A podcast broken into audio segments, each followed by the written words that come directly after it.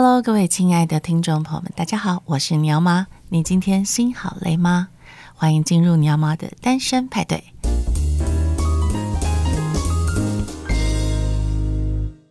今天邀请到的超级大来宾，真的是一个非常特别的呃收藏家。然后，当然他有很多其他的业务。然后呢，我们就叫他这个廖大哥，因为他名字很难很难读，对不对？廖康月，廖大哥，让我们掌声欢迎他。啊，谢谢谢谢谢谢 Shannon，好，是各位观众呃各位听众大家好，嗯呃这个廖大哥的个人背景非常的长，我们请廖大哥先跟我们介绍一下，哦他是怎么进入这个收藏的领域的？呃，我的本业其实呃不是艺术或者是什么呃文史相关的，完全不是，那是纯粹是，但是我的兴趣。跟这方面大概超过几十年了啊、哦，所以我课外课外活动到现在还是很多这方面的。嗯，那嗯、呃，这个呃，我的开始收藏其实是在大概一九九五九六年，我买进第一件东西开始。好，那为什么会收藏？其实我觉得像养宠宠物，嗯，好、哦、像养宠物，就是说你怎么会想？各位想想，如果有养宠物人，你想想看，你怎么会养宠物呢？嗯，可能一开始是基于某种冲动，对。或者是一个疼惜，嗯，哦，但是就好像那个一代宗师里面说，就是人世间所有的相遇啊，都是久别重逢。所以我觉得，当你开始收藏，就好像你开始养宠物一样，哈，你就开始不断不断在缔造，或是或者是缔结一些姻缘。所以，呃。我也不知道为什么，反正当时就是不管是冲动还是什么，就开始收藏，就一路就收藏下来了，大概是这样。一九九五年的时候，台湾的这种艺博会很蓬勃吗？嗯，台湾的艺博会其实最早，呃，其实很早以前就有，但是当时虽然不蓬勃，可是，呃，在全亚洲最早的艺博会是韩国艺博，是 KIAF 哈，我们叫做 KIAF 啊，韩国艺博，然后再来就是台湾了。啊，所以呃，那时候台湾的艺博会刚刚呃，就是以现在我们讲的这个台北国际艺博，哈，就那时候大概刚刚开始，哈，大概是这样的情况。那你当时是在艺博会购入第一件作品，还是你是去画廊？其实不是哈，呃，我第一件作品是在画廊里面买，但是我第一件作品，我很喜欢讲我自己的收藏是双刀流。对，怎么说？双刀流的意思就是说，呃，我同时收藏古董。嗯，也收藏当代艺术，哦、现当代艺术。那么，嗯，我第一件是这个古董呢，呃，是一个大概差不多十五、十六世纪的一个小水域。然后第一件的收藏，呃，画呢是一个炭笔的画，哦，这两件都还在。嗯，啊、哦，那两个都不是在所谓艺博会买，都是跟画廊或是古董商买的。嗯，大概是这样。哇，那时候你到底是怎么样去呃？感觉说，哎、欸，我就要下好离手了，我就是要买这一件了。我刚刚讲的就是说，我现在没办法回想起来为什么当时会买。然后比较有趣的事情是，现在看一看，呃，画其实还可以，对。但是那个古董水鱼真的是很不行哦。可是我刻意把它留着，是。那这个原因就好像有点像是那个，你要最近不是。NHK 在演什么？怎么办家康嘛？啊、oh. 哦，这个 NHK 大合剧哈，里面呃，德川家康正好演到三方原之战，就他人生里面打的最就是最惨烈的败仗那次。后来呃，相传他把他在那个败仗的时候时候的狼狈的情况画成一张图，对，然后就摆着干嘛？他就是警醒自己，说我也曾经这么落魄。嗯，也曾经这么失败过。后来大家都知道德川是得到天下，然后开创了德川幕府的大约三百年的这个王朝。哈，没错。那呃，我把那个水域留着，多少是有这一点意思，也就是说，警告自己，或是提醒自己说说啊，这个我的品味可能是不一定都靠得住的，然后我也可能犯错了，所以要给自己一个警醒，不要以为。啊、好像就是呃，看到了什么东西就爱上它，以后觉得就不断一厢情愿下去。这点，这一点，我觉得我是这样去去去去看我的收藏了。就是说，收藏这种东西是这样，就是呃，你当然很希望跟任何的收藏天长地久，对，啊，但是多多少少你后来会发现，你会后悔曾经拥有。但无论如何，哈，这种这种变化有可能是你的错误的。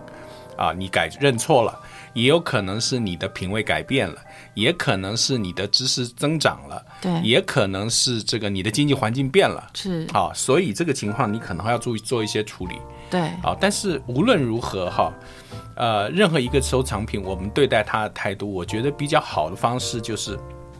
把它当成像我前面讲的一个宠物，你不要轻易的入手，但你入手以后也不要轻易放掉。嗯，哦，那这种可能是比较好进入收藏的一个第一步的心态。对，可是因为其实现在的整个台湾，很多人在提倡艺术市场的投资，大家一定在滑脸书、滑 IG 都会看到一堆广告，教你怎么做艺术收藏的投资。所以你刚刚提到，就是说不要轻易的。割爱，对不对？我们要跟他能尽可能的相处在同一个呃时空里面，但是很多人会以为我买艺术品，接下来下一步就是，哎，我要来看市场的趋势，然后我什么时候要出手，以获得利润。那你自己怎么看这事？哦，这样子哈、这个第一点就是说，你买卖艺术品是不是有可能获利？是有可能，可是很多人都不考虑成本问题，对啊。那成本有非常多，像比方如果你在拍卖卖的话，你要除了这个佣金，那大大的这个拍卖公司的佣金大概三十几趴，对，OK。然后第二个呢，啊、呃，就是还有图录费啊，然后这个呃，这个拍卖公司的部分，嗯，图录费是就是。我觉得听众可能你要做成图录，你要做成拍卖图录哈，他会收图录费，就是像 catalog 这样的东西。对对对对对，他另外会收了。他现在这些东收西收的东西很多，所以大概今天基本上你在拍卖卖东西的时候，你的成本就三十几趴了。那你买的东西如果是向拍卖公司买的话，OK，抱歉，你还是要付佣金呐、啊，对不对？然后如果是在国外，可能你还要付运费，对，还有保险，对不对？呃，对，全部加起来大概四十几趴啊。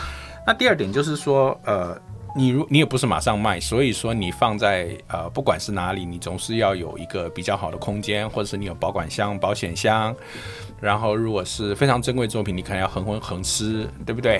啊、嗯，然后你可能要防防盗，啊，然后可能还要再保险这些等等，这些都是成本，对不对？所以很，所以我觉得很好玩的事情就是，很多人不把成本算进去，然后所有的所有的。讲艺术品的这个呃价格的统计资料哈，嗯，你如果仔细看的话，它只给你的是成交的落锤价，嗯，它没有把成交的佣金价算进去以外，嗯嗯，它也不会告诉你啊、呃，你扣掉成本的净利是多少，因为它也不一定能完完全全能够知道你的成本是多少，所以你看到啊涨多少多少，可是你要想想想看呢、哦，就是。你你你 for 有这段时间中间有这么多的这个实际上成本，其实是要扣掉，很多人不去算，这是第一点。那第二点就更麻烦的事情，就叫做我们在经济学上叫做机机会成本。机会成本就是说，你知道你买了古董或买了这种艺术收藏以后，它不会配你股配给你股息股利嘛，啊，也没有存款利息，所以这个钱假使你不去运用，你去买股票，嗯，你去买了台积电，嗯啊。即使你是六百块钱买的，对，好，啊，现在套到了，可是呢，中间还是会配股股股息啊，台台积电的话每一季配啊，嗯、对不对？所以这中间你还是可以享受孳息，啊，那也就是你同样的钱不做买古董或者艺术品的用途，去买其他的投资工具的时候，甚至于你去买房地产，你出租出去还有租金呐、啊，对不对？嗯、对。那这个因为你不做这些事情而没有赚到的这些的，呃，这个孳息或者是呃利益的话，都算你的机会成本。嗯、所以，我觉得很多在讨论所谓的艺术投资的时候，没考虑成本，也就是所谓实际的会计成本，也没告诉你机会成本。嗯，那第三点还有什么问题？第三个问题就是风险。风险有两个风险，一个风险我们讲啊，我们在投资学讲流动性风险，这是什么意思呢？你买了股票，你不不爽，你明天就卖掉；你赔了，明天就卖掉，因为随时就可以在市场上挂。可是你在买了古董或者是艺术品以后，不是这么简单的，不是随便你想要卖就卖的，没错。所以它有流动性的问题。对。那还有一个风险是什么风险呢？这个风险啊，就没有人可以。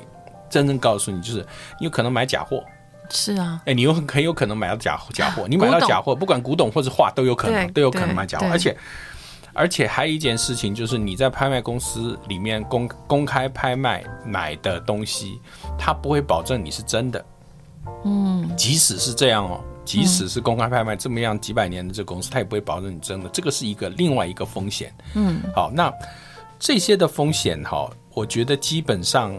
在谈投资的时候，哈，其实是任何的工具都必须了解的。这个这个，我们讲是入门必须要谈的。可是我觉得很好玩，就是外面在谈所谓的什么艺术投资的时候，他都不告诉你，嗯，啊，他也不会教，可能他也没想过，嗯。那我觉得这些事情是啊，真的真的是林林总总的事情。我觉得做任何的啊，就资产分配的时候，嗯。都必须要注意。事实上，在国外的大的机构投资，包括机构艺术收藏，哈，很多是金融机构，他们其实是绝对把这些事情有非常精密，而且是很审慎考虑之下啊来做这样的这种收藏的策略的布局的。那这些虽然我们小投资人不一定都能够照着做，嗯，但是起码知道一下这些基本的这个想法的话，我觉得是对大家。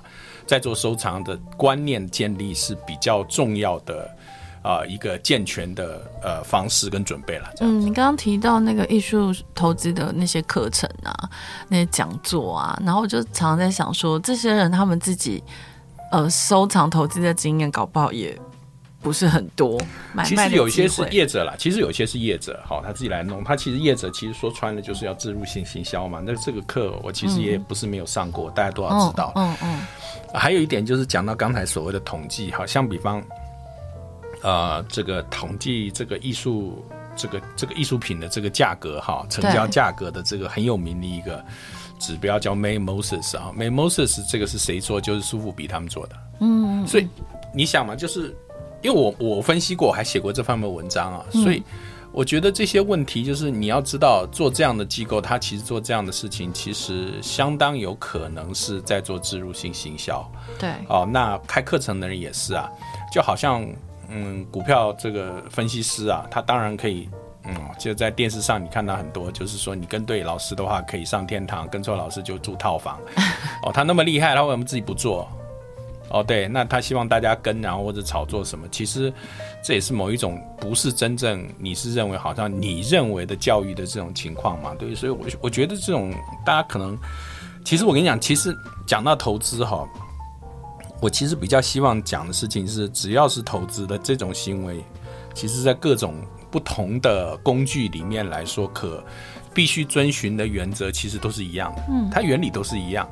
那你必须晓得怎么样子来应应哈，而不是好像就是说，哎呀，这个啊、呃，这艺术不一样，通通跟别人不一样，可是钱还是一样的嘛，你还是用钱来买。所以我，我我觉得这些呃，在讲到啊、呃、艺术投资或者是什么相关的课程的时候，去上课，我觉得增广见闻很好了。但是你不要忘了这些。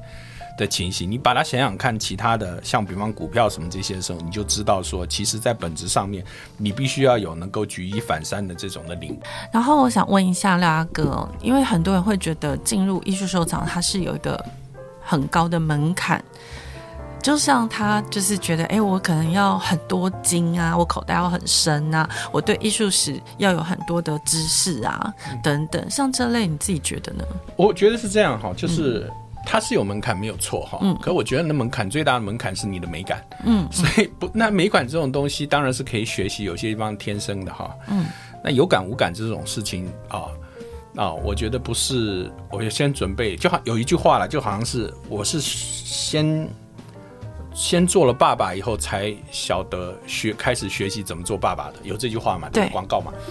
那其实收藏一样啊，就是呃。你有了收藏，就好像我我还是回到我前面的宠物的比喻啦，就是说，有没有人是先读了很多养猫狗的书，然后你再开始养猫狗？不是吧？嗯，都是大部分不是嘛？对，大部分不是。可能忽然你发现一个一个流浪猫，然后这是什么什么，这种就就这样开始了。从此以后呢，你就开始不断的啊，你为因为你要打预防针，或者是你要啊，个去去去去这个照顾它，可能你要。你就很多，你就必须开始学习了。我觉得其实不管不要说我自己，其实很多人的艺术或者古董收藏的过过程也是一样。所以门槛你真不必太太这个把它当一回事哈。好，要先准备好，天下事太多要先准备好才去做的事情啊。嗯，哦，那事实上是不会做成功的嘛。大家知道，追女生你还要先先学怎么样子，对不对？先看《书大全》吗？不可能嘛。但是所以基本上是这个样子啦。所以所以门槛这种东西，我不觉得是有那么严重的事情啦。就是，呃呃，我说说这是可能根本就冲动，可能是疼惜嘛。然后你要结缘你就结缘了嘛。有句话我其实不是很想要在现在用，但是我觉得可以讲一下，就是。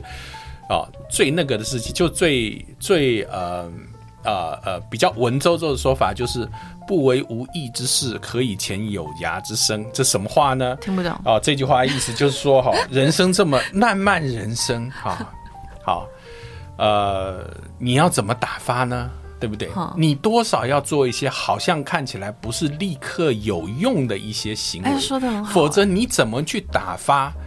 这么漫长，也很可能很枯燥，也可能很无味啊的这种人生呢？真的，我觉得比较好讲的事情哦。刚刚那个泰文哈，我想到另外一个就是，其实每个人心中总有一首不为谁而作的歌。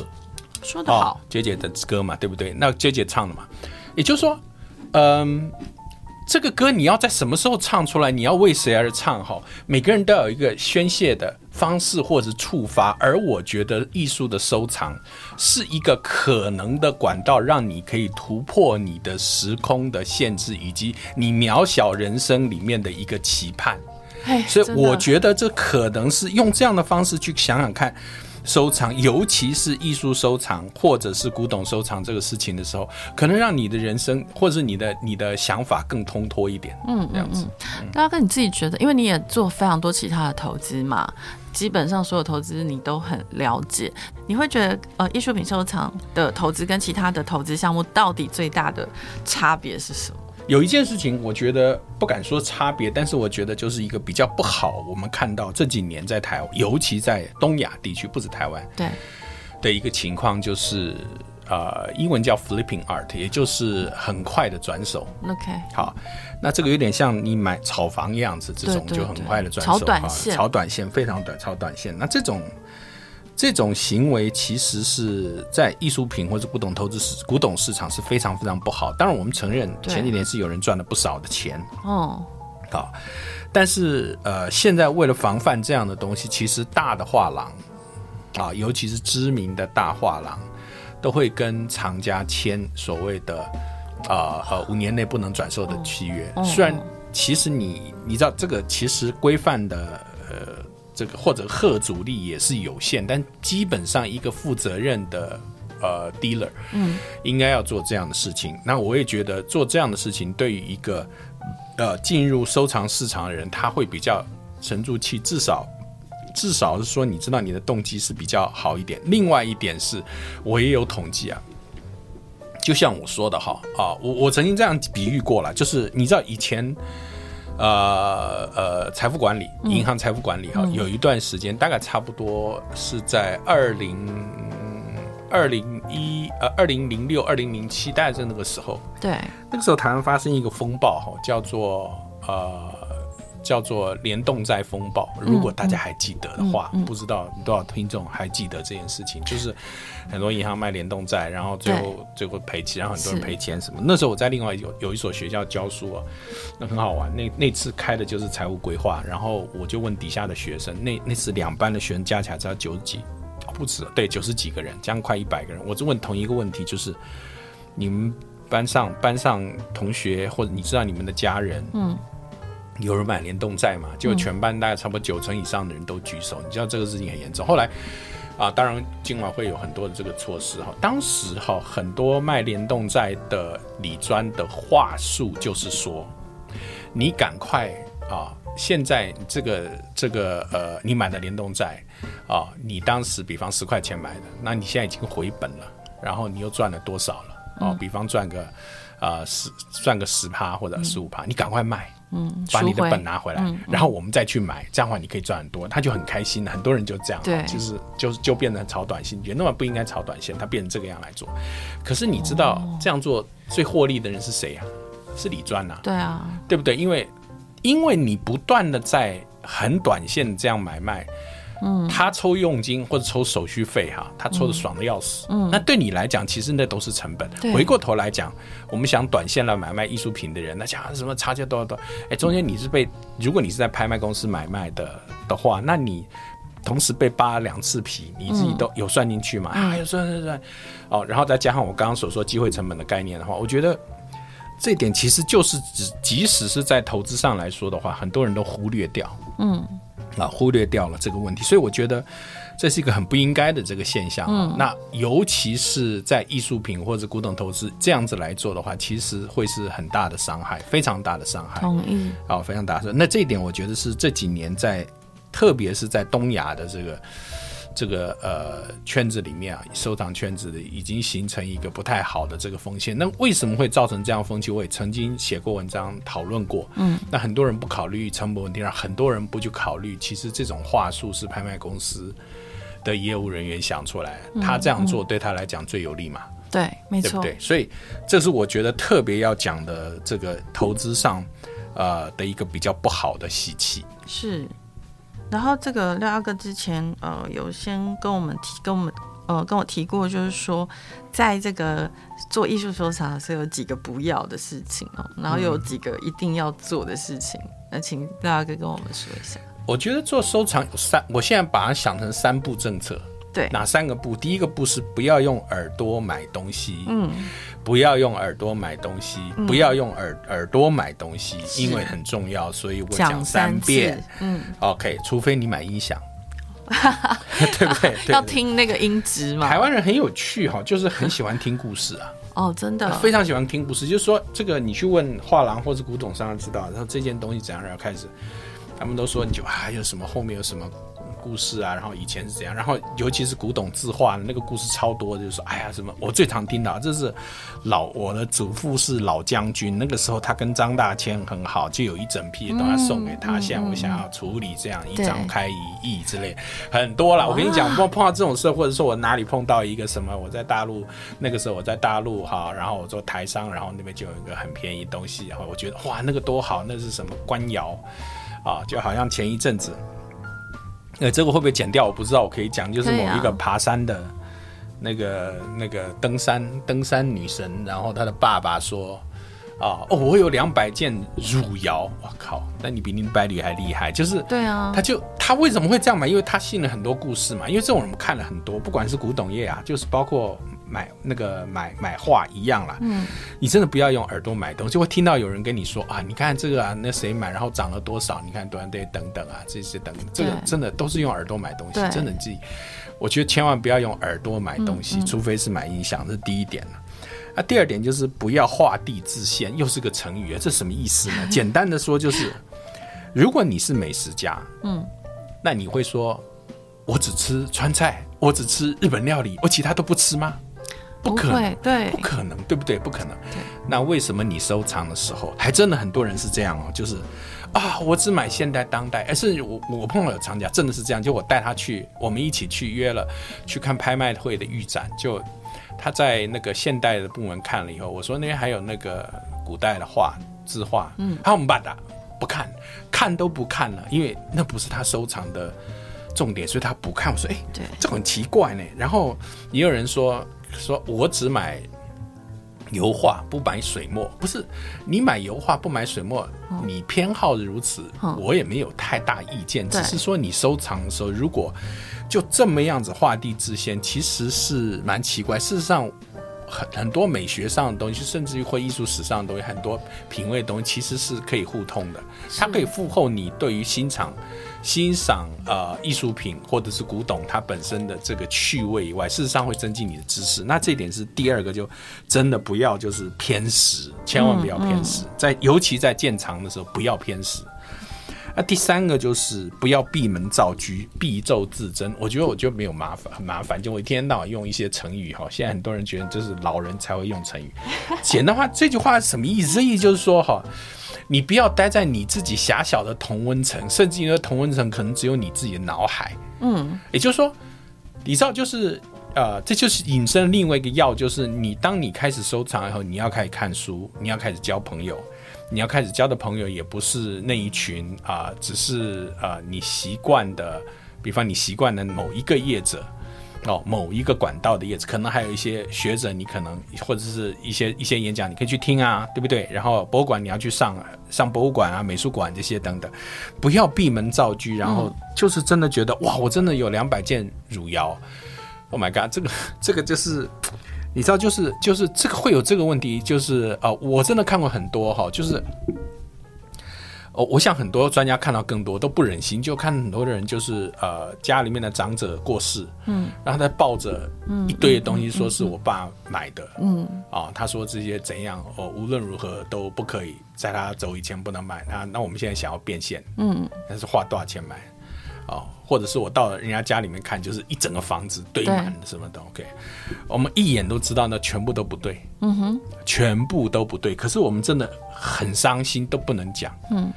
啊，因为你怎么讲呢？嗯，那有一个很很有趣的这个呃呃呃，有有有位专家了，台湾的哦呃，就是合创时基金会的、嗯、的这个这个这个其中很很重要一个一位啊呃专专家高手说，他碰到这种特别的很难堪的情况的时候，他只能说哇，你这个太特别了啊。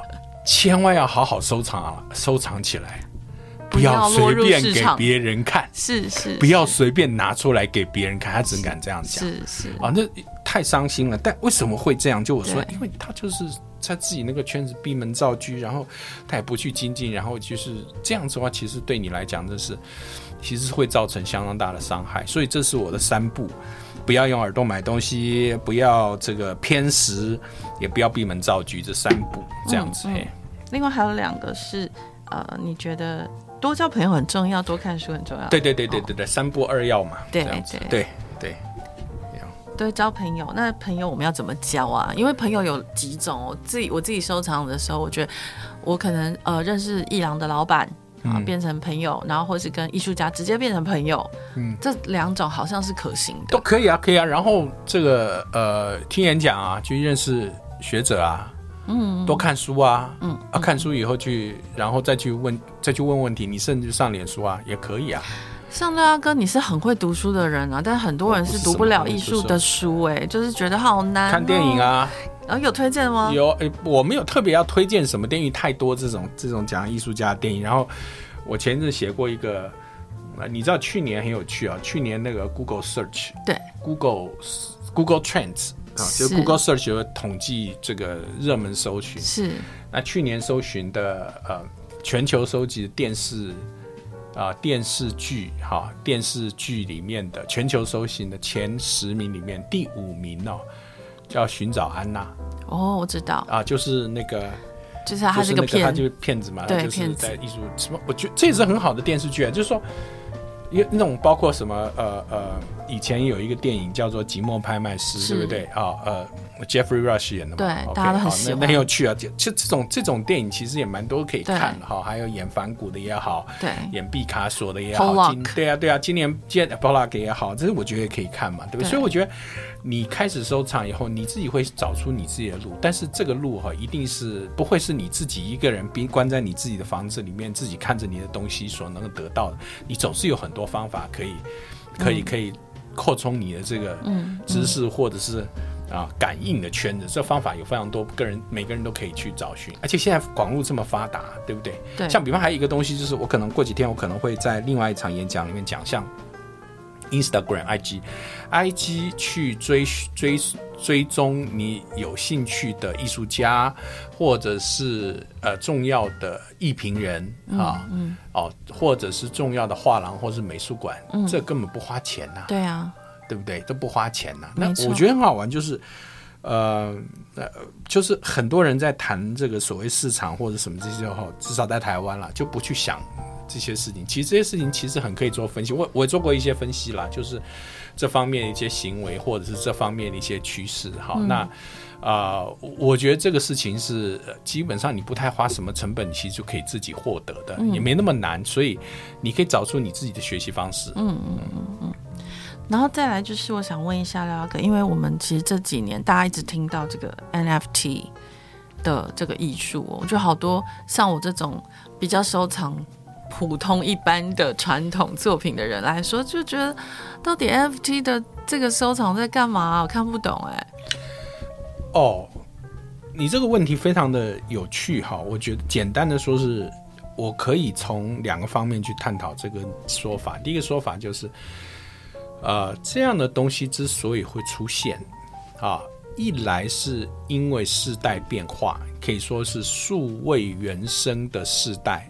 变化之下的产物，就是有没有可以彰显所谓数位世代的喜好跟习性，嗯，的这一种的收藏品的出现呢？对啊，NFT 是其中一个呃结晶啊。嗯，那第二个东西就是背景啊，就是所谓的呃，我我另外一本书我曾经写过的，就是所谓的引用过，就是娱乐至死，也就是说。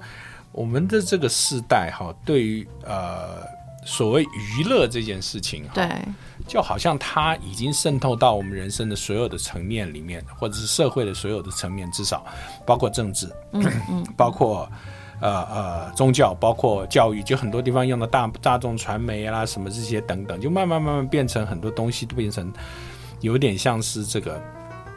呃呃呃，娱乐化。事实上，娱乐界进入所谓的当代艺术市场，嗯、不管作为收藏或者作为 promotion，你可以看到，哦，台湾你知道这个周董就常常在 IG 上面晒他的东西嘛，然后他也组织过一次拍卖会，是富比的。对。然后其实之前的话，你像韩国人已经不断的在做了，更早你说大家都知道 Leonardo DiCaprio 啊，对啊。里奥纳多皮卡丘，他，他很早就已经做，不但是这样，他还跟艺术家合作，他还为了这样，他拍了一个电影等等。哈，也说这些事情会让收藏这件事情会越来越有一个呃跟娱乐结合的这种情况。NFT 的产生就是在这两个风潮之下产生的东西。我们先了解它的背景。那可是 NFT 本身是什么？它本身到底是什么？对啊，答案是它是一个数位资产，嗯的表征，嗯，所以它本身根本就是一个数位资产的表征跟标记。是好，所以它里面可以用在很多地方。我其实我写过不少文章，就是说这个呃可以运用在什么地方，然后它是。它重要性是什么？然后它在市场上它有什么样的意义等等哈。但是如果我们缩限到所谓的艺术界来说的话哈，那我们说所谓的 NFT，我们 NFT 可以分为啊、很多种，其中有一种叫 NFT 艺术。那 NFT 的艺术这一类，其实都是可以数位化的作品的。表现可以这样说，uh -huh, uh -huh. 所以你收一个这样的东西，或收这个领域的东西，其实你是认同了一个数位时代的美学或者艺术。Okay, 从这个地方来看的话比较好。那有人说 NFT 就好像版画，这个我不不认同，不是它不是版画，摆明就不是版画。你可以把版画做成 NFT，但是它本身的数位特性，你必须要去承认它。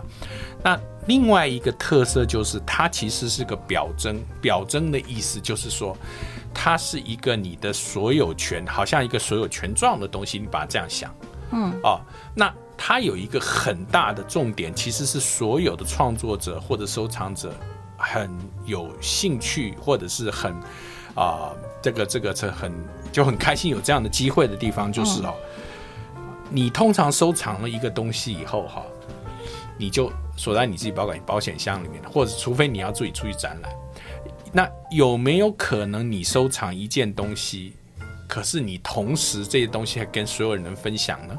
嗯嗯嗯，好，NFT 就可以做到。嗯，好，那第二个就是有没有可能有人做了一件东西，对，可是呢，它呢不是。好像一直像是印刷翻印出来，好一百件、一千件。很多人说这个当然有这个所谓什么啊，这个班雅明就是这个德国的这个这个社会哲学家曾经讲过什么呃古典时代的什么艺术品创作是什么有灵光啦，然后变成机械时代以后不断复制什么这就失去灵光，打破这个就是 NFT 啦。我跟你讲啦，就是说你可不可能在不断的在衍生出来。这东西的同时能够保持啊、呃、作品的独特性，嗯，然后可以同时又可以让很多人的心肠可以跟交可以交流，嗯。啊，可是呢，你还可以保持对单一的作品的所有权呢，可以彰显出来，这就 NFT 嘛。所以你从这个地方来看，你们知道这样的这种趋势是不会死掉的，嗯，不会死掉的，而且它会，它可能会有不断不同不同的形式产生啊。像比方说最新的是，呃，那个呃，NFT 大家讲 NFT，其实在那个，呃呃，这个。呃，以太链上面，但现在今年最新的发展是在比特链上面也出现了这样的这种东西，只是用不同的协定啊这些等等。我觉得这表示说这个东西会继续存在，数位时代的特色，这样我觉得就可以去呃正视，而且去可能你可以去利用这方面的这个趋势，不管你是在创作或者收藏，都是很好的一个情形。那至于说具体的作品，因为它的领域实在太广了。对，哦，所以你可能自己去挑你喜欢的东西，是这样的情况。那廖大哥有收过 NFT？有有有有，当然有。我我现在很多都是、欸、我不多了，大概才一百没有了。我现在才我我差不多才一百多件了，一百多件，我真的只有一百多件，好多、哦很，很少很少。这很少。天价是这样哈，那些创天价，然后又跌到靠北的这种东西，看基本上是什么呢？严格说，我们不认为那是所谓 NFT 艺术类，那头头像嘛，嗯，无聊猿类头像头像嘛，大部分都是我们讲 PFP 要头像类。那这种东西其实站在严格的 NFT 的这个领域划分里面，它不是属于艺术类，嗯，它属于收藏品类。OK，那呃，那有一些好像比较像，像比方呃，村上隆他有做这个小花，他有做那个呃呃。这个村上隆他有他做他他系列嘛，也有一些、嗯、哦。那那那个东西其实我们都把它当成类似头像这样的东西。OK，那事实上 NFT 的艺术类的东西哈、哦，比大家想的多得多、嗯、哦。那也有录像类，也有也有摄影类啊、然后还有生成艺术类，非常像现在最新的一个有一个展啊，在那个。呃，凤甲美术馆还有一个展哈，嗯、那这个展就是呃，这个 NFT 的一个一个一个一个展啊。那个呢，国外国内的这个私人美术馆第一次，哦，公家也是吧，就是美术馆里面第一次展，我觉得大家可以看一下哦，就是在在呃北投那个关渡那边，呃北投那边的那个大业路的凤甲美术馆可以看一下，然后他们有很多的。呃，这个论坛啊、座谈会这些，有空也可以听一下、嗯嗯、哦。那就让你可以入门，知道一下这是怎么回事，这样子。好，然后另外一个就是说，潮流艺术也是啊，这几年等于说这些年轻新世代的藏家一直出现。那潮流艺术相对于传统艺术或是当代艺术来说，他们的表现，他们的。这个常常是以公仔啊，或者是一些有点跨界、暧昧不明的这种形式出现，你自己怎么看？这是我自己的看法啦。那个潮流艺术这样的事情哈，你不然呼应到我刚刚所说的两个趋势，第二个所谓娱乐性啊，嗯、基本上就、嗯、就就可以多多少少知道了。可是我想，呃，我对潮流艺术是很有一些意见的了哈。请说。啊、哦，就是我觉得它的高潮已经过，不要再乱跳哈、哦。第一点，第二点就是说，很多人搞不清楚的事情，我很想讲，就是说，很多人买公仔就觉得买到艺术品哈。其实我也不能说怎么样，我只是问你一件事啦，就是、嗯、你觉得哈，你买到啊，草间弥生跟村上隆跟 LV 合作那个包，嗯，嗯啊，以前是樱桃包，今年也有新的嘛，对不对？对对。你觉得买到那个包，你是买到艺术品吗？不是。OK，第二点是你觉得买的那个包会增值吗？嗯，我觉得很多买的像很难说。对，他应该就是说买的人，我猜他们我觉得会保值，但不至于到赚。包是有增值的啦，但是这种包会增值吗？对不对？所以我我的意思不是说都不会。我跟你讲，所谓很多买公仔的人，请注意啊，你买的东西就是像这样。对，好，就是说。因为很多人说啊，这会涨多少多少多少等等，我觉得就是基本上就是就是就是观念就错了啦。嗯、哦，这是第一个。嗯、第二个就是，如果复制品这么好搞的话，那那个在师大路附近那么多那个做复制品画的，通通都是画廊吗？通通都是在卖艺术品的吗？啊、哦，他可以。嗯嗯因为这个这个你就知道了嘛。如果他们不是，那你怎么会认为你的公仔是呢？嗯，嗯，而且量产出来两百份什么这些，那个这是也是衍生性。我不是说那些东西不该买，我是告诉你说，第一个，所谓潮艺术的这个高潮慢慢慢慢已经在过去。第二个就是，呃，公仔类的东西你，你它其实绝大部分是属于衍生性商品，对，周边商品。对，第三个就是你很多可能很萌的啊，什么这些等等啊。现在我们在艺艺博会啊还是看到一些这样的东西啊，嗯，哦。当然也有人做这样的起家的哈，我不能说这些都不好，都不对哦，绝对不能这样说，还对，还是市场上还是有人很喜欢嘛。他买了也不是要真的，他买在家里面，啊、呃，把它当装潢，很潮这样子嘛。嗯、OK，、嗯、你把它当装潢，我觉得很好，嗯、也就是收藏的正确动机啊，把它当成宠物或者是装潢，我觉得都是很好的。哦、呃，但是呢，真的你不要把它太当回事儿，就是说它是一个多么怎样怎样怎样的东西，让它会增值或者什么这些等等哈。啊，那我我觉得，啊，把它当成是一个一个一个一个你的开心的消费品，开心的一个装潢，我觉得大家就这样就可以了。我觉得这样会比较，会让你比较比较不会对他期盼太多，会有这种莫名其妙的期盼了，真的不要了。对，而且最后一个就是你知道，像比方有一件那个谁的，呃，你说奈良美智，哦，奈良美智的公仔曾经。在发生一个情况，就是在呃淘宝上面，那个是公仔，淘宝上面不是淘宝吧？在大陆什么网络上面，大概就已经早就卖，大概卖差不多呃两千多人民币一套一套，OK OK。然后在台湾呢，开价八万台币，哦哦哦，你自己算嘛，就是说你这种这种事情，我觉得就是啊好，我我就就就。他还不是炒了以后的价格，就是他就直接在台湾就在卖八万，还有人要买。OK，那不要管八万了哈，就是两千块人民币跟八万台币，你自己想，就是说你就你真的啊，就是啊，常常做点功课啦。啊，这个没知识要看电视，现在电视也没办法看，就看网络嘛。好，对不对？就是说你至少，哎，不要这样被人家当盘子嘛，对不对？我觉得好像那个潮艺术的那些物件呐、啊，我觉得他们感觉比较像类似像花瓶啊，或者是像就是一些家里的摆饰，或是杯子这样的东西。你把它当装潢嘛？我的意思就把它装潢装潢。我不知道这这集会有多少会被剪掉了，我不知道，我还是在讲啊，就是说。你像这个，因为我讲这个话可能会得罪很多的这个很多人，不管买的人或是艺廊啊，但我还是要讲，就是真的啊，你你不是你可以买卖没有关系，你把它当成装潢的话，大家 happy 这样就好。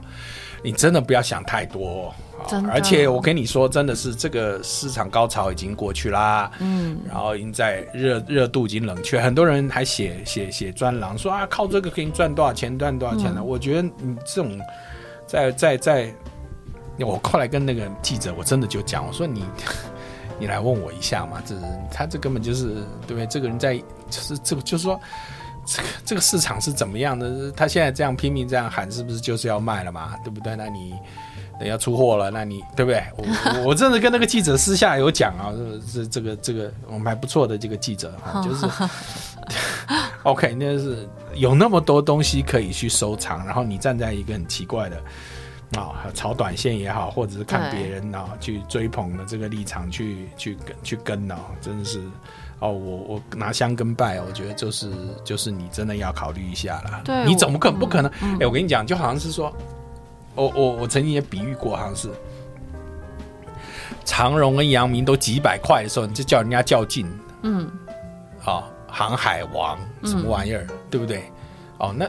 这公司不是坏公司，已经几百块，你在叫人家较劲，还拼命在卖，还可以啊，航海王啊，哦，长荣多少啊，长阳明要上看多少钱？你自己看现在多少钱？好公司也没有没有不赚，好，只是你自己看现在多少，就是说你真的啊，钱是自己的，好不好？就是好好想清楚了，这种这种，尤其是这种。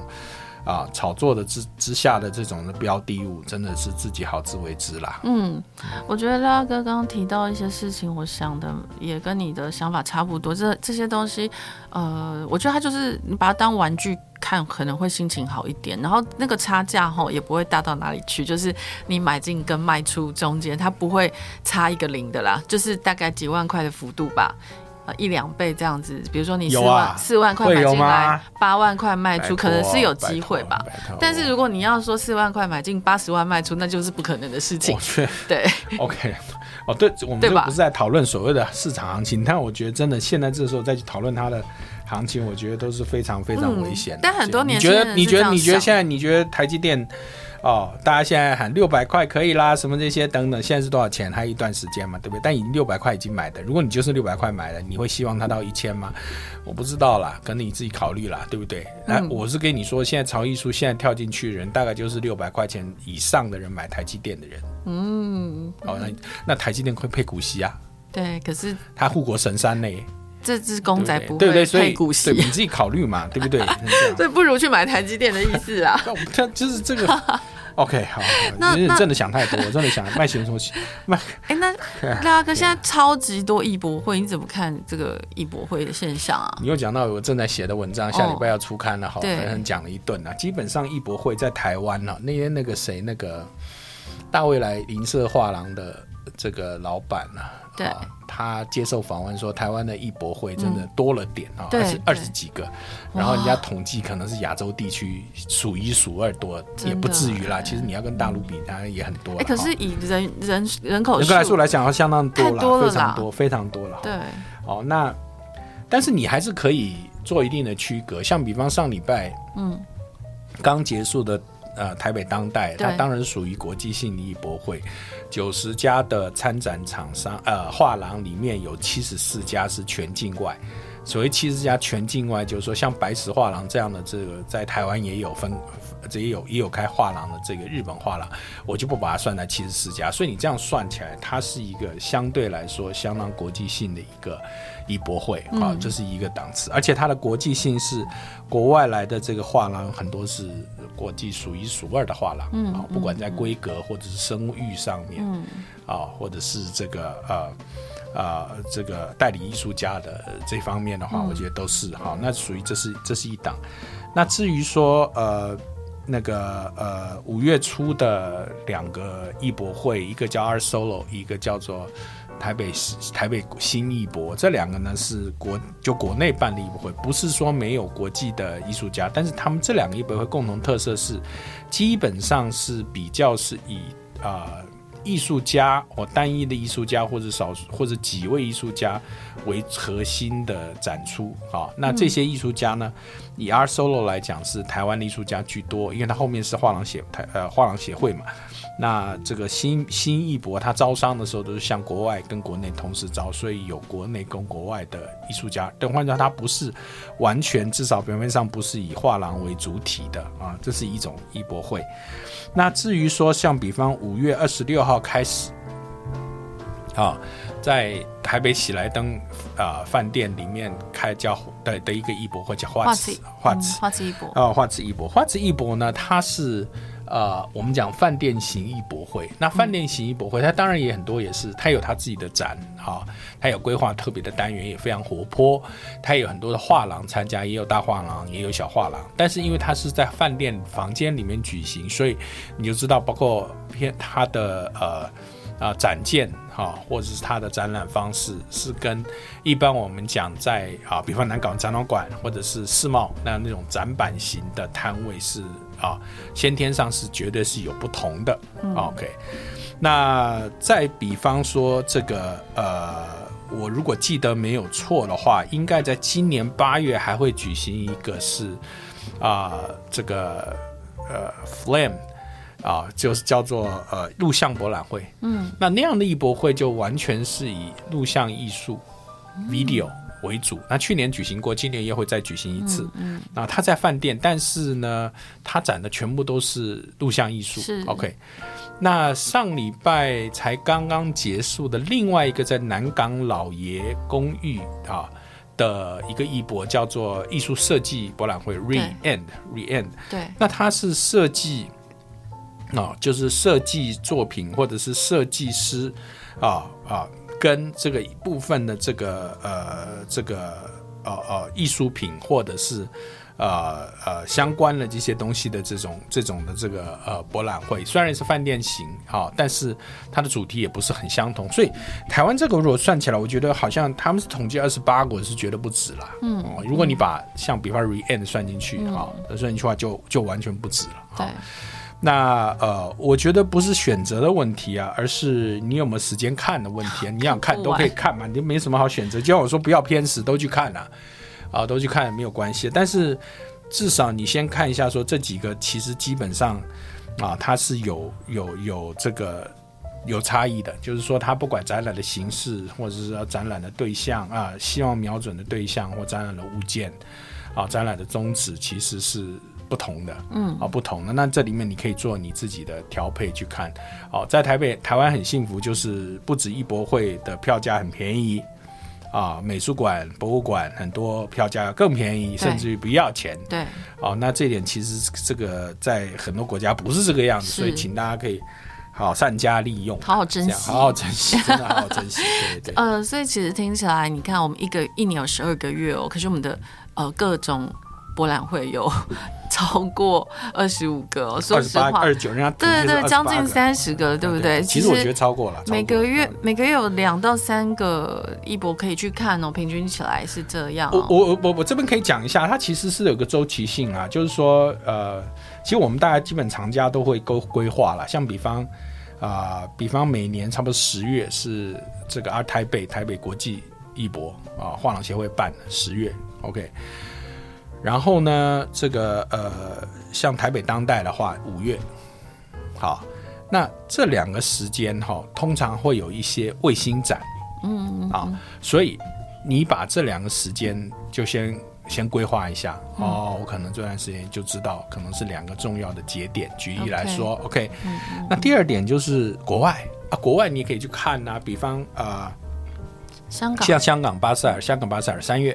嗯，OK，那今年呢？呃，这个 RSG 新加坡啊，这个 RSG 是一月啊，然后呢，七月份有呃办理我们台北当代的这一个同样的团队所创办的第一次的艺博会，在日本东京叫 Tokyo Gendai。嗯，好，那七月，嗯啊，那九月份呢，在首尔啊，叫 Free Seoul。我们现在只讲只讲那个亚洲地区，我不讲。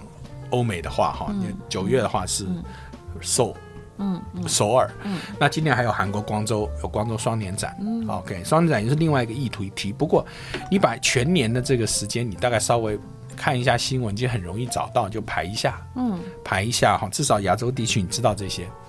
那另外还有一个要配合的时辰，就是呃，拍卖公司的春秋拍，嗯，春拍跟秋拍。那以佳德苏富比来说的话，希望佳士得是这礼拜啊、就是就五月了。然后，现在是在纽约，下礼拜好像就在香港要拍了，然后再来就是呃，这个苏富比是已经拍完了，大概就差不多这种时候。然后呃，秋拍的话，大概差不多也是九月十，差不多十月左右。所以你要知道说这些那。在拍卖之前，他们会来台北预展，嗯，哦，所以这些其实你真的应接不暇。但是你讲应接不暇，其实还是有时程性，你可以把它规划起来。那这规划起来有两个好处，第一个就是你的时间，那第二个就是如果你要买东西，嗯，嗯，OK，那这些时候呢，可能对你来讲是呃更方便做一些决策的时候，嗯。很棒哎，呃，廖大哥帮我们做一个非常详尽的 这个时程表，这样。那最后我想问一下廖大哥，你有什么推荐的书或电影吗？或者你现在正在看的，你觉得很棒，可以推荐给听听友们？哦，你这个问题问太好了哈。然后，嗯、其实是有一本书，我觉得是对于那个做艺术收藏的人哈，很重要的一本书哈。嗯。那那我也觉得是非常好的入门书了哈。对这本书哈是典藏，它其实是原文英文啊英文，但是它翻成中文我也觉得翻的不错的哈。它的名字叫做呃那个叫做呃看一下哈，我查一下哈，这么快 OK。艺术收藏家手册哦，从购藏及持有艺术品的权威指南。嗯嗯，那这本书呢是这个呃有一个曾经在啊苏富比做过，现在是瑞瑞士瑞瑞银呐瑞士银行，他们有很多的收藏，这次也在啊、呃、就是这个呃各地像像台北当代，他们也有赞助哈，就是他们的这个主负责艺术收藏部门的主管他写的，嗯嗯好。啊，典藏艺术家庭他们出的呃中文版哈、嗯、中译本，我觉得翻译的相当不错啊。那这本书呢，呃，它里面提到了关于呃收藏的方式，还教导它一共分成十章啊。嗯，包括怎么教导怎么样收藏啊，怎么样管理啊，你要怎么估价啊，保险问题。啊，储储藏存问题、运输问题，你是不是要把你的作品借展？好、嗯、像我的作品，我也有借展给别人。OK，、嗯嗯、还有你要不要出版？好，然后投资跟融资要注意的事情，然后你卖出的时候可能有什么样的状况？嗯，然后如果作为遗产或者赠与的时候是时候，你必须要知道什么？所以是很以藏家的立场来讲，我觉得很全面公允，而且因为它不是现值的。呃呃，拍卖公司的人，他曾经做过，是，所以他置入跟乐配非常少。OK，好，非常少。然后他本身这个艺术，他本身这个作者，他本身有艺术史的专业。哦，哎呀，他又是律师。哇，OK，所以所以他比一般又是金融或是法，他现在工作的的这个他老板等于说他是瑞银的人，啊，所以他当然金融背景也有啦。所以他的风格啊，他的专业够。嗯。嗯，可是因为他有艺术史专业，所以他的风格跟角度比起完全从金融或者法律专家来撰写的相对的书籍，嗯，要比较上来说，对于藏家来讲，哈，我可以说好像多一点，多一点温暖，哈，或者是说多一点深度，哈，这些等等，而且像像比方你像是。很多，你如果说真的是做了很多收藏，你都会想到出版的问题，你加研究的问题，你也希望推广。我你知道，你知道就是呃呃，那个你你收藏是，你真的要考虑一下。像我有些作品，我在收藏的时候，我会考虑说这个作品，像比方如果是属于复数艺术，所谓复数艺术，包括啊、呃、是摄影啊，说 video 啦，或者是雕雕塑啊，都是啊，雕刻都是。那我会考虑。我这些作品是不是曾经在啊、呃、好的美术馆展览过，而且他们也收藏过？是 OK。那呃有没有出版过？有没有人做过研究什么这些？有没有有没有个展啊、专展这些等等？哦，那这些事情哈、哦，真的不是说你只是只想到哦，就可以赚钱什么这些等等，而是说你希望把好东西跟好朋友分享，而且是更多的好朋友啊、哦，更你可以讲权威的这个好朋友在做。跟你一样成为同号在做研究的这些事情，嗯、你必须要某一种的参与，嗯、或者是推广的时候，这种是真的是理性跟感性必须要考虑的时候。对，这是跟纯粹你讲金融理财。是不一样。你买股票，你不会想要去推广你的股票，对不对？嗯。你也不需要去推广台积电呐、啊，自然有人呐、啊，对不对？对。但是呃，你你做收藏的时候，这个情况是比较特别的，出版也好，或者是推广，这是属于比较资深的藏家，你会考虑到。那这本书其实都讲到，所以我就说，嗯、呃，他而且他是在国际艺术市场第一线，我必须要说很多呃。抱歉，我都可能要又要得罪人了 啊！这样子，我不知道今天你会不会点点很多，就是很多那种在台湾讲艺术收藏投资的人，其实已经离开第一线很久了，嗯，所以他也不知道最新的状况、嗯、OK，, okay 包括呃市场环境也好，或者是法规，或者是国际的动态、好薪资等等，那他觉得是第一线的。对，那这本书我真的强烈推荐了，就是说大家可以看，可以准备。如果你做一个非常严肃的收藏，当然。可能不一定每个人收藏都是那么样的严肃，就好像你买你你你养宠物，你也不一定那么严肃，希望它怎样。不，所以我才会说，你养宠物，你真的不会去计较它会帮你。像你买养一只猫，你会计较它每一天你有没有给我抓到老鼠？如果没有抓到老鼠，我会把你猫屎给你克扣，不可能吧？对不对？我们对猫义务没有办法，好吗？不可能嘛？对，就你对艺术品也不会这么样子来功功利。可是呢？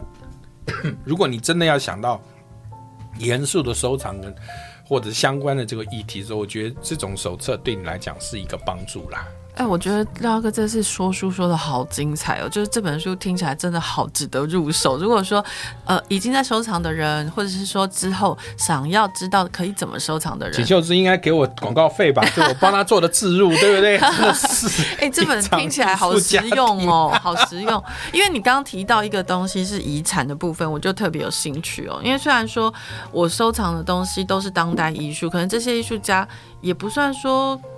多么多么的被炒作起来或者怎么样啊？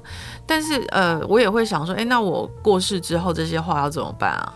就像我的猫，如果我过世了，那我的猫要怎么办？要留给谁？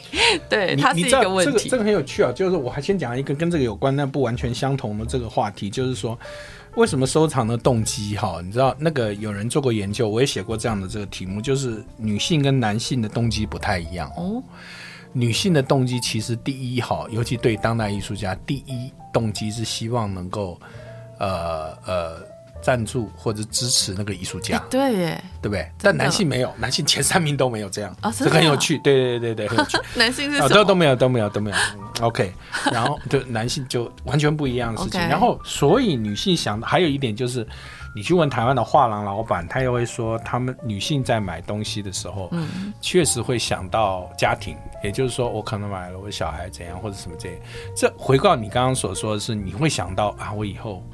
我如果东西要怎么样的话，怎么办？这些等等。对，我也问过一些大厂家啊，有一位大厂家啊，他是说，第一个他全部建档以后，他一部分他就是这个这个送给呃，就给这遗产就给小孩了啊、哦，那一部分他可能捐掉，对，啊，可能不卖掉，这是一种可能性。但我觉得有一个前面要先做一件事情啊，这件事情是先建档，对，啊。然后所有的这些交易资料这些都能保存，然后准备好，OK。那如果你真的是要做，呃，比方说遗赠规划，假设你要这样做的话，你可能真的要找一下会计师，哈。那现在画廊协会，就我所知，它的产经研究室，嗯，开始做呃估价鉴价服务，啊，目前是这样。那我觉得这点当然还带有待，而他也有一些人帮给他们一些案子。最新一个好像是南非那边给他案子。OK，那我不能说这个是这个绝对需要做怎样建价的工作哈，但是我就说这是一个可能，一个一个一个方向，就是你把资料整理好以后，这些事情是有有用的。其实有一件事情很少人做的，就是做档案啊。嗯，哦，那你说收藏品要不要做档案？你知道这种做档案的、做收藏品档案的这种软体有很多，OK，有非常多。然后那本我刚才说的收藏手册那本书里面也还讲了，哇，好神奇、哦，就是很很有趣。所以很多人就是你知道，你你其实 Excel 表也可以自己做嘛，对，啊、对不对？但、啊、但也有这种软体啊，真的是。欸、所以我是说，这种这种事情哈，就是你啊、哦，这个你你你你养一只猫哈，我又回过头来养猫，因为我有养猫了，对，它什么时候打预防针或者什么这些，你得会记录嘛。对啊，对，对嘛，对不对？对啊、嗯，对不对？那你这是你对猫是这样，那你对的收藏，OK？那你要认真一点的话也是这样。你把它当成装潢，你也会去维护嘛，你也会去想嘛，对不对？装潢是什么时候？我说你真的。爱他或者照顾他、疼惜他哈，你就要做出爱他、疼惜他、照顾他的事情，而不是把一个你喜欢的东西，呃，你认为它以后很会长，然后丢到暗无天日里面的呃那个什么保险箱，爽的时候自己开看一看，偷偷的然后再把它放回去，这不可能了嘛？嗯，对不对？那你想，你觉得很喜有一只猫是纯种的猫，或者狗是纯种狗，你觉得多好多好，等等等等哈。天天把它锁在笼子里面，不让它不不见天日，不带它出来遛吗？不可能嘛！所以我的意思就是说，当你在做这些事情的时候，你真的是想到你要疼惜它、爱它的时候，你要为它付出，你要照顾它。照顾它的方式之一就是好好的把这些该做的这些事情，好好的去把它做下来，做它的身份证也好，这些登记也好，都是要做的。所以这个事情是。我觉得很多人连这个第一步都还没有做哈，现在先做比较好啊，这样子，嗯嗯嗯对对。哇，那今天真的超级感谢廖哥来到这个现场，跟听众朋友们分享这么多实用以及有深度好，然后的投资跟艺术相关的内容。然后如果喜欢廖大哥的话，可以追踪他的个人脸书，对不对？可以吗？呃，脸书是可以啦，但是我其实是在啊财讯有写专栏呢，对，就可以最新的专栏的话。是在呃下礼拜不应该是讲是五月呃我看一下啊，财讯的网络专栏看得到啊，对看得到看得到。你如果上财讯的呃它的电子版里面打我的名字，其实你看到每一篇，这也是一个很好的方式。哦、OK，然后呃纸本版的话是在呃是二十八、二十几、二十几、二十四五月二十四、二十五吧。二十四号会上架，嗯啊，二十五号你应该可以买得到，哦，财讯纸本版最新的一期，这期我会讲到那个上礼拜刚刚结束的台北当代艺博会，有一些我的看法。不过，嗯、呃，如果你上网络版的话，你可以看到我所有，大概现在有五十几篇了，哇，啊、大概五十几篇，厉害，已经经营非常久了，对，所以其实，然后我当然也有一些像一些艺坛，那个什么论坛里面也会演讲，像六月十七号我会在新竹演讲，好，那。呃，在在喜来登嘛，对风月喜来登，好，那这些风雨喜来登，我想这些啊、呃，我有时候在学校或者是像我在那个六月九号应该是在华范也有演讲，但是。对，这不是我主业，所以也不是在外面有开班授徒教大家如何艺术投资。第一个我没有，我我的主业不是这个啊啊。第二个就是呃，这个我大概基本上想要保持这个双刀流。艺术藏家跟玩玩家这个身份，我还会继续下去。很棒，很棒。我觉得每一个人哦，都可以找到自己生活中的乐趣。那廖大哥跟我之间共同的点，就是说，我们都喜欢收藏艺术品，但是当然是他口袋深很多。我只是一个路人小藏家。那所以今天可以跟廖大哥这样子对谈，我就觉得学到很多东西呢。那我觉得是一些观念的东西，然后让大家知道，其实要收藏艺术品，没有你想的那么难哦。它其实跟你养猫是差不多的。所以今天。节目就到这边喽，那喜欢的话欢迎评分、订阅、留言喽，呃，然后也欢迎 d o 我，谢谢。今天节目就到这边，拜拜，拜拜。